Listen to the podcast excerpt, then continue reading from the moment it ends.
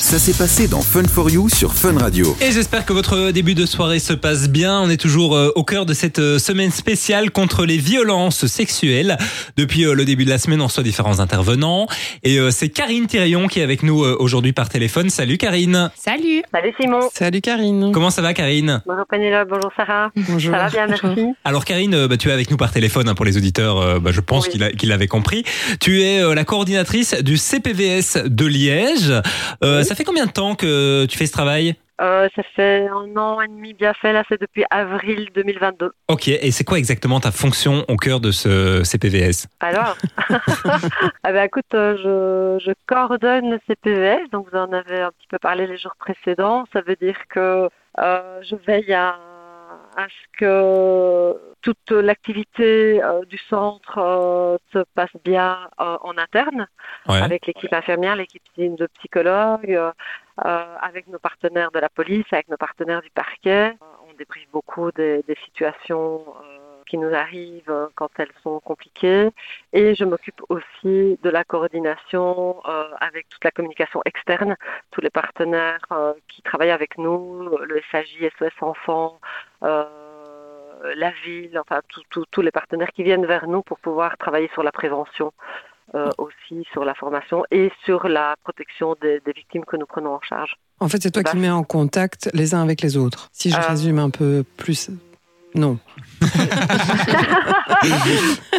Oui, bah, je fais un peu de tout, je me mets en contact les uns avec les autres, mais je prends aussi des contacts pour pouvoir nous Hmm. euh, travailler en collaboration parce que euh, on travaille dans l'aigu et puis euh, on a besoin de collaborateurs euh, et d'autres structures pour pouvoir parfois assurer le suivi ça. des victimes qui viennent nous voir quand elles ont besoin d'un hébergement, quand elles vont avoir besoin sociale, euh, pour des enfants parfois qui ont besoin d'être mis en sécurité. Et donc tout ça, ça nécessite de bien connaître et de bien travailler avec euh, tous les partenaires qui existent au niveau euh, social. Tu développes le réseau en fait autour. Voilà, Oui. voilà, exactement. C'est développer les collaborations avec le réseau autour pour faire un travail qui soit large et, et- et complet. euh, et pas juste faire une sorte de saucissonnage où chacun fait son petit job dans son coin et, ne s'occupe pas du reste. Donc là, on essaie de créer des liens, des ponts euh, pour faire des prises en charge qui soient vraiment très euh, complètes. Tu dois pas t'ennuyer. Ah, ça, je m'ennuie pas. Alors, on le Non. rappelle, hein, les euh, CPVS, c'est les centres de prise en charge des euh, violences Ouais. euh, sexuelles. Alors, on en parle depuis le début de la semaine, tu le, le disais, mais il y a peut-être des auditeurs qui viennent de se brancher en cours d'émission, qui n'ont pas entendu les, les autres émissions des derniers jours. Est-ce que tu peux en quelques mots peut-être nous réexpliquer ce que c'est un, un CPVS Alors un CPVS, donc c'est difficile à dire comme ça, hein, c'est ce centre de prise en charge de violences sexuelles. C'est un centre euh, qui a comme spécificité par rapport à d'autres de faire des prises en charge aiguës, euh, dans le sens où on est euh, multidisciplinaire et donc une personne qui a été victime euh, d'une violence sexuelle peut venir chez nous et au lieu de devoir faire un parcours de combattant en devant aller à la police et puis en étant envoyé dans un institut médico-légal ou chez un psy ou chez un médecin, elle vient chez nous et nous, on va tout faire pour elle, autour d'elle. On va l'accueillir, on va la mettre dans un cocon protecteur. Euh, on va essayer de voir avec elle euh, ce dont elle a besoin, ce qui s'est passé, ce que l'on peut faire par rapport à ça, tant au niveau médical, médical euh, s'il y a des lésions, quoi que ce soit, prophylactique au niveau médical, donc s'il y a un risque de maladie Mhm. sexuellement transmissible. On va euh, envisager aussi avec elle toute la prise en charge psychologique, c'est extrêmement important parce que ça permet d'éviter d'avoir après des syndromes post-traumatiques euh, qui vont impacter la vie de façon grave. On va euh, l'accompagner dans son désir de porter plainte si elle le souhaite et si elle ne le souhaite pas, on respecte ça. Et donc, on agit vraiment autant au niveau médical qu'au niveau policier qu'au niveau judiciaire pour pouvoir nous faire le lien entre tous les partenaires et faciliter ce parcours. Donc la personne, elle est juste là euh, dans nos mains et on lui propose, elle dispose et on met autour d'elle ce dont elle a besoin. Voilà. C'est vraiment du gros soutien, quoi. L'idée, c'est qu'il n'y ait vraiment pas de démarche à faire de la part de, de la personne qui a été, euh, Ouais. qui a été agressée. Ouais, tout à fait l'idée par rapport à ce qui existait avant, c'est d'éviter que la personne doive faire un parcours de combattant vivre des traumatismes secondaires. Ouais, j'allais En dire, plus- elle répétait à chaque fois comme ça. ne pas répéter son histoire trop souvent, ne pas devoir elle-même faire les démarches, ne pas devoir être confrontée chaque fois à des personnes différentes. Et donc, euh, voilà, nous, on va la suivre aussi après dans le temps. Donc, on va, on va, on va faire des appels téléphoniques toutes les semaines et puis après un mois toutes les deux semaines. Et donc, il y a vraiment un, un, enveloppement, je vais dire, bienveillant qui est différent de celui de la famille parce que je pense qu'on a besoin d'une écoute aussi qui soit mmh. euh, un peu distanciée émotionnellement. Euh, et, et on va s'adapter, c'est-à-dire que parfois le suivi, on va le faire plus long, parfois on peut le faire plus court. Si la personne ne veut plus qu'on l'appelle, elle, elle, elle n'appelle plus ou elle dit qu'on ne l'appelle plus et on ne le fait plus. Et puis on est là 24 heures sur 24, donc elle peut aussi mmh. appeler n'importe ouais. quand. Si entre nos appels, elle a besoin que. Quand je dis elle, c'est la personne. Hein. Ouais. Oui, bien il y a sûr. des hommes, euh, il y a des femmes, il y a, il y a, il y a tous les âges, il y a tous les sexes. Euh, enfin voilà, c'est ouvert à tout le monde. Et malheureusement, la vie fait que tout le monde est concerné. Et donc. Euh, elles peuvent nous appeler 24 heures sur 24 euh, si à un moment donné il y a un moment de détresse euh, et de besoin de contact. Alors on le rappelle, hein, pour le moment il y a euh, 10 centres qui sont euh, ouverts en Belgique. Oui. Le premier avait ouvert en 2017. Celui de Liège, il est ouvert quand? 2017, on fait partie Ah, c'est un des premiers, alors. trois pionniers. Oui. Il y avait Bruxelles, il y avait euh, Gand et il y avait Liège, un Ok. dans chaque euh, région. Et Voilà. euh, bah, l'objectif, c'est d'en ouvrir trois nouveaux donc euh, en, en 2024. On le rappelle aussi, hein, 3287, c'est le nombre de victimes que vous avez accueillies en 2022. En 2023, pour le moment, entre janvier et octobre, les chiffres sont quand même assez forts, hein, puisqu'on est quand même déjà à 3057. C'est en moyenne Oui. 11 victimes par jour, donc c'est euh, vraiment un, un boulot impressionnant que Oui. vous faites. Hein. Et nous, on est à 500 là. Aujourd'hui, on est à 500 depuis euh, le 1er janvier. Ah Mmh. donc uniquement Alors qu'on était à Liège. 400, oui, alors qu'on était à 468 fin de l'année 2022. Voilà, pour vous Mhm. donner. Eh ben franchement, c'est important de donc de, de, de, bah, de faire connaître aussi ces centres, Oui, puisque c'est quand même assez nouveau. Oui, c'est que aussi, j'imagine euh, que c'est- les agressions n'augmentent pas, c'est plutôt le fait de les dénoncer ou d'aller se, Oui. faire, euh, Oui. se faire aider qui, qui augmente. Tout à fait. Mhm. Voilà, c'est un fléau euh, qui existe depuis euh, la nuit des temps hein, et, et partout dans le monde. Donc euh, là, nous, ce qu'on essaie de faire, c'est de pouvoir aller euh, faire émerger le chiffre noir de toutes ces, personnes qui ont vécu ça et qui n'ont jamais osé en parler et de pouvoir les accueillir et leur permettre euh, d'essayer de faire un chemin de guérison. Chaque soir, dès 19h, Démarrez la soirée avec Fun for You sur Fun Radio. Et on est toujours euh, bah, autour de la table avec euh, Sarah et Pénélope qui sont là, et puis Karine Thérion qui est toujours avec nous par téléphone. Karine, tu es toujours là. Oui, Ça se passe bien? oui, ça se passe bien. Alors Karine, euh, ben on, on le rappelle, hein, tu es la coordinatrice du euh, CPVS de Liège. On le disait tout à l'heure, c'est un des premiers qui a ouvert donc en, en 2017. Avec le recul maintenant, est-ce qu'il y a peut-être une euh, partie de la population, une tranche d'âge qui, vous remarquez, se rend plus facilement dans, dans le centre? Alors, il y a, il y a toutes les tranches d'âge.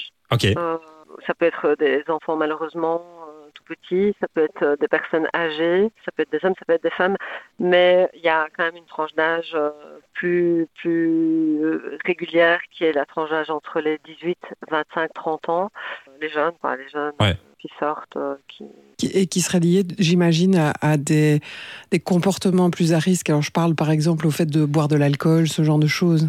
Oui, Et qui peuvent du coup se retrouver dans des situations. Enfin bon, il n'y a, pas de bonne raison, hein, on est d'accord. Mais non, euh, non, se retrouver dans des situations où le danger va être plus important et se- ne peut-être pas s'en rendre compte à ce moment-là. Oui, il y a plus de, il y a plus de situations à risque, comme, comme vous venez de le dire. Il y a, il y a l'alcoolisation, il y a la consommation de drogue et des lieux aussi. Donc, euh, je veux dire que quelque part, les, les, les quartiers estudiantins où il y a beaucoup de cafés, etc., sont des, sont des Mhm. Espaces euh, où il y a plus de risques parce que euh, les jeunes sortent euh, en- en- entre amis et puis ce sont des endroits exigus. Un prédateur, entre guillemets, peut être Mhm. là, présent, attendre, observer. euh, ou un ami, parce qu'il y a parfois aussi dans, dans l'environnement proche des personnes qui sont aussi des prédateurs. Et, euh, et donc voilà, il suffit d'un moment de, de- d'extraction du groupe, d'un moment de solitude où on va Mhm. vouloir sortir pour fumer une cigarette ou parce qu'on ne se sent pas bien, parce qu'on Ouais. va aller prendre l'air. Et à ce moment-là, ben, on se retrouve euh, isolé du groupe et ce sont toujours des moments qui sont euh, Dangereux. dangereux, surtout si on a bu, surtout si on a absorbé des, des substances qui font qu'on n'est plus en contrôle de soi. Et donc Mhm. ça, ce sont vraiment des, des situations de risque. À partir du moment où on se met en état de vulnérabilité, euh, c'est à risque. Et donc, euh, l'idée, c'est pas de juger et de dire euh, c'est pas bien de boire, c'est Bien pas bien de. C'est surtout de sensibiliser les jeunes à se dire que si on sort en groupe, il faut rester en groupe et que si à un moment donné il y en a un qui se sent pas bien, bah, il faut sortir à plusieurs. Il faut, il faut accompagner celui qui dit je vais sortir euh, euh, parce que je me sens pas bien ou je vais sortir parce que je veux fumer une cigarette. On, on ne s'isole pas euh, du groupe et à partir de ce moment-là, je pense qu'on met déjà pas mal de balises. Toujours avoir un, un œil l'un sur l'autre, quoi. Oui, j'allais dire même sensibiliser le groupe à, ne pas laisser quelqu'un partir tout seul non plus, qui, partirait peut-être tout seul parce que justement il est alcoolisé, de rester solidaire systématiquement en fait. Oui, tout à fait. Et tu, parlais justement du fait, bon, parce que là on parlait peut-être plus dans le cadre où euh, peut-être c'est quelqu'un qui, qui, serait euh, tapis dans un coin, je vais dire, mais tu parlais aussi des, des amis, euh, je ne sais pas s'il faut les appeler comme ça évidemment, mais des proches qui, qui, peuvent être eux-mêmes les agresseurs. C'est quelque chose que tu vas rencontrer plus souvent ou finalement c'est plutôt le, le, prédateur inconnu qui, qui, est, qui est plus présent? Le prédateur inconnu, ce n'est pas, ce n'est pas le plus, euh, le plus présent dans les, en tout cas dans les statistiques. Donc, ça reste un facteur de risque pour les jeunes quand ils sortent, mhm. parce que c'est plutôt là, je vais dire, qu'on va les trouver. Mais d'une manière générale, quand on voit l'ensemble, nous, euh, des statistiques euh, par rapport au profil des agresseurs, on a 60-70% d'agresseurs qui sont connus, en fait, mhm. de la victime au départ. Alors, connus, ça veut dire plein de choses. Euh, ça peut être aussi bien de l'intrafamilial que quelqu'un qu'on a rencontré lors de la soirée, avec qui on a sympathisé, etc. Donc c'est très large la palette du connu, mhm. mais ça balaye malgré tout beaucoup. Donc il y a l'intrafamilial, malheureusement, avec euh, ben, les incestes, euh, les cousins, cousines, enfin voilà, on peut tout imaginer en intrafamilial, beau-père mais il y a aussi tout, euh, tout, tout l'environnement proche d'une personne. Ça peut être un, ami, ça peut être un petit ami, ça peut être, euh, euh, ça peut être l'ami d'un ami. On est dans un groupe, on sort avec les potes de sa meilleure amie. Un collègue, j'imagine. Un collègue, oui, oui, les collègues. voilà, des sorties entre collègues pour fêter la fin de l'année, ceci ou cela. Et puis, enfin voilà, donc c'est assez, je veux dire, presque perturbant de voir que c'est partout c'est une personne euh, avec qui on a déjà eu un contact, une personne qu'on connaît, et puis, puis euh, en qui on a confiance éventuellement. Voilà. Mm. En qui on a confiance, ou je vais plutôt dire de qui on ne se méfie pas nécessairement. Hein. c'est toujours son meilleur ami, ça peut arriver aussi, mais on ne va pas non plus euh, aller dans les, dans les exceptions qui sont malheureuses ou plus malheureuses que d'autres situations. Ça peut être quelqu'un qu'on connaît, c'est pas nécessairement un meilleur ami, mais donc on ne se méfie pas. Quoi. Voilà. On ne se méfie pas, et puis à nouveau, alcoolisation, etc. Et on perd un peu le, contrôle, la réactivité. Et, et c'est pas pour ça qu'on est responsable. Hein. Bien sûr. C'est important de dire. parce que ce sentiment, voilà, c'est hyper important de dire que ce n'est pas pour ça qu'on est responsable. Non, surtout que c'est quelque chose qui revient très fort chez les victimes en général, c'est la culpabilité, la honte et l'impression d'avoir provoqué. Hein. Ça, c'est. En tant que psy, je sais que c'est la première chose à travailler, euh, c'est de supprimer cette culpabilité euh, et cette honte. Donc clairement, il y a vraiment cette sensation qu'on est responsable. Tout à fait, ça, ça revient vraiment, mais presque de façon systématique chez les personnes qui viennent chez nous. Et, euh, et non, parce que sinon on ne vivrait plus. Hein. Mhm. C'est permis de boire un verre, Bien sûr. permis d'aller s'amuser, mais il faut comprendre que dans ce cadre-là, il vaut mieux en fait, baliser quelque chose. Oui, mhm. baliser avec le groupe et avoir une culture de groupe qui fasse qu'on se protège les uns les autres. Euh, mais il ne faut pas devenir parano, il ne faut pas, faut pas avoir peur de vivre, parce que comme je dis, sinon on prendrait plus sa voiture, parce que bah, on est toujours à la merci euh, d'un accident. oui, d'un mhm. type qui, qui, lui a bu, va rentrer dedans, ou veut suicider, prend l'autoroute en sens inverse, on fait plus rien, quoi. Mais il faut baliser, oui.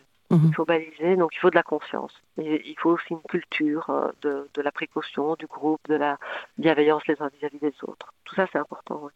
Et je me demandais, euh, enfin bon, j'imagine que comme tu es coordinatrice, tu dois avoir aussi une visibilité sur les, les autres centres. Enfin, j'imagine que doit y avoir la coordination entre les centres aussi.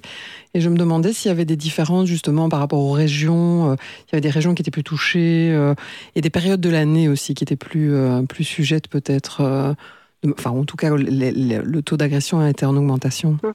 Oui, c'est une bonne question. Je pense qu'en en, effet, en fonction des CPVS, après, on n'a pas encore vraiment fait des, études comparées entre nous, mais euh, rend compte, bah, par exemple, le CPS de Bruxelles qui a ouvert en même temps que nous euh, a une fréquentation double de la nôtre, mais, mais- mais Bruxelles, c'est Bruxelles. donc, Oui, euh, en plus, il est dans le centre. hein. Voilà, ils sont dans le centre, c'est pas pour rien qu'on va ouvrir deux CPS l'année prochaine, un à Vilvoorde et l'autre en, en Brabant Wallon. Euh, maintenant, ils ont aussi peut-être plus facilement une population de, de personnes qui sont euh, euh, demandeurs d'asile, etc. On en, Oui. a, on en a vraisemblablement, nous, un peu moins. Plus de SDF Euh, aussi, je pense, euh, dans ce Oui, coin-là. oui. Mm. Voilà, je pense que forcément, on n'a pas nécessairement les mêmes profils de population. Mm.